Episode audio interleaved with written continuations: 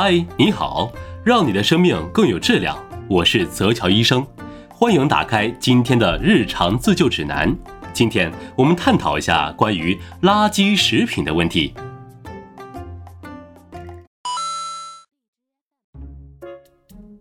在我们的日常生活中，“垃圾食品”这个说法早已屡见不鲜。长期以来，网上流传着一篇世界卫生组织公布的十大垃圾食品的文章，哇哦，引发了不少媒体的转载。朋友圈里盛行的各种垃圾食品名单中，汉堡、薯条等一般都会榜上有名。那这种观点是否靠谱呢？今天我们就来好好探究一下。问题一：到底什么是垃圾食品？这个问题，大多数人无法给出个准确的答案。但是很多人都知道，垃圾食品不仅对身体没好处，反而有害，容易造成肥胖、血脂高等健康问题。实际上，垃圾食品这种说法只是民间的一种约定俗成的讲法。前面提及的世界卫生组织公布的十大垃圾食品的文章，后来呀也被世卫组织给辟谣了。一般来说，网络上认为的垃圾食品可归为两类，一种是仅仅提供热量、缺乏其他营养的食物，另一种是营养过剩的食物。这种食物提供了丰富的蛋白质、脂肪和碳水化合物。但是超出了人体每天的需求，但垃圾食品这个概念也是相对的。举个例子啊，对于长期处于营养不足、缺乏能量供给的人，汉堡、薯条这种食物对他们来说还算是垃圾食品吗？而现代人的健康问题在于营养失衡和过剩，所以啊，才出现了垃圾食品的概念。问题二：汉堡、薯条真的是垃圾食品吗？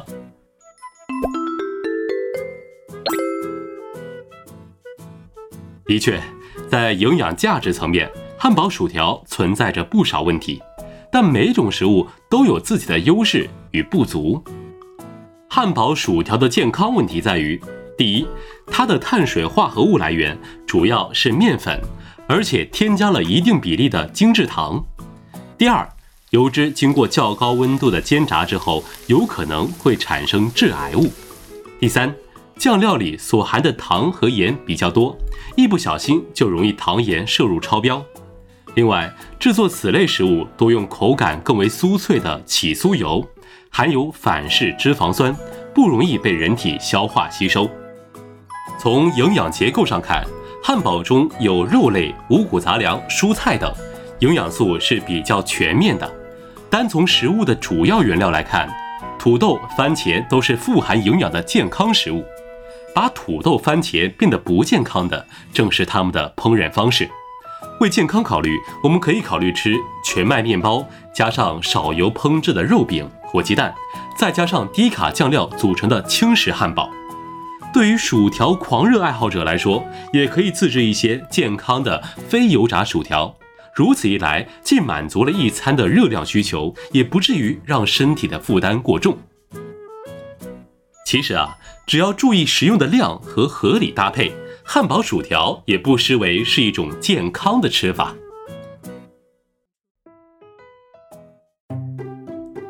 大家提起垃圾食品，想到的总是汉堡、薯条等西式快餐，于是一味的拒绝西式快餐，却忽略了国人自己的饮食习惯也可能并不健康。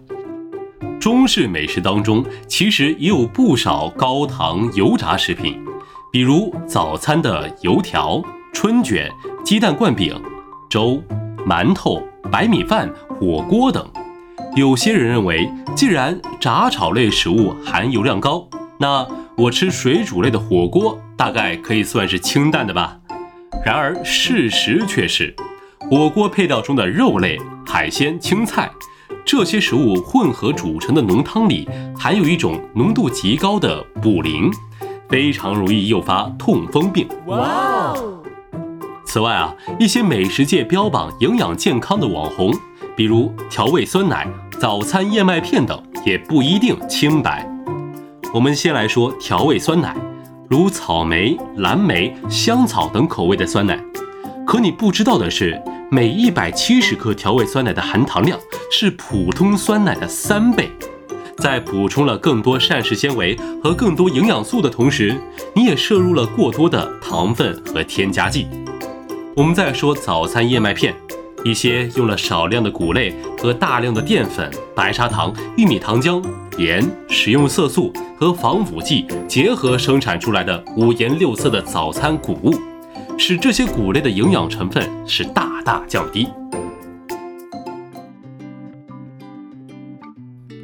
没有垃圾食品，只有垃圾搭配。不在特定情况下直接把某种食品归为是垃圾食品是不科学的。人体所需要的营养素有很多种类，包括提供热量的碳水化合物、蛋白质、脂肪以及植物化学物质、维生素、膳食纤维素、矿物质等。一些食物提供高热量，另一些食物提供碳水化合物、脂肪、维生素等。因此，不应将食物赋以优劣的标签。若要获得这些营养，则需要科学的选择搭配，摄入多种食物。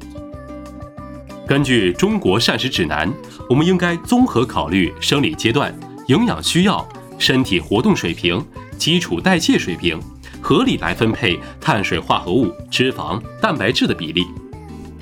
蔬菜主要含有维生素和纤维素，缺乏人体必需的热量。肉中的蛋白质则只占人体供热的百分之十五到百分之二十，脂肪类的摄入量应该占人体热量的百分之二十五到百分之三十，其中包含烹饪用油和肉中的油脂。适当的油脂摄入对身体是有益的。此外，食品有致癌物的说法也不确切，油炸薯片、薯条当中可能含有少量的二类致癌物丙烯酰胺。但是经过综合风险评估，是符合国家标准的。真的要吃出癌症，恐怕要几吨薯条下肚了。垃圾食品这一说法的存在，在一定程度上提醒人们要控制对他们的口腹之欲。此外，把超重和肥胖现象归罪于摄入垃圾食品，而忽视了缺乏锻炼。作息紊乱、饮食结构不合理这些原因，恐怕也是有失公允。以上就是本期节目的全部内容，希望今天的日常自救指南对你有所帮助。趣味医学知识分享就在泽桥医生，我们下期见。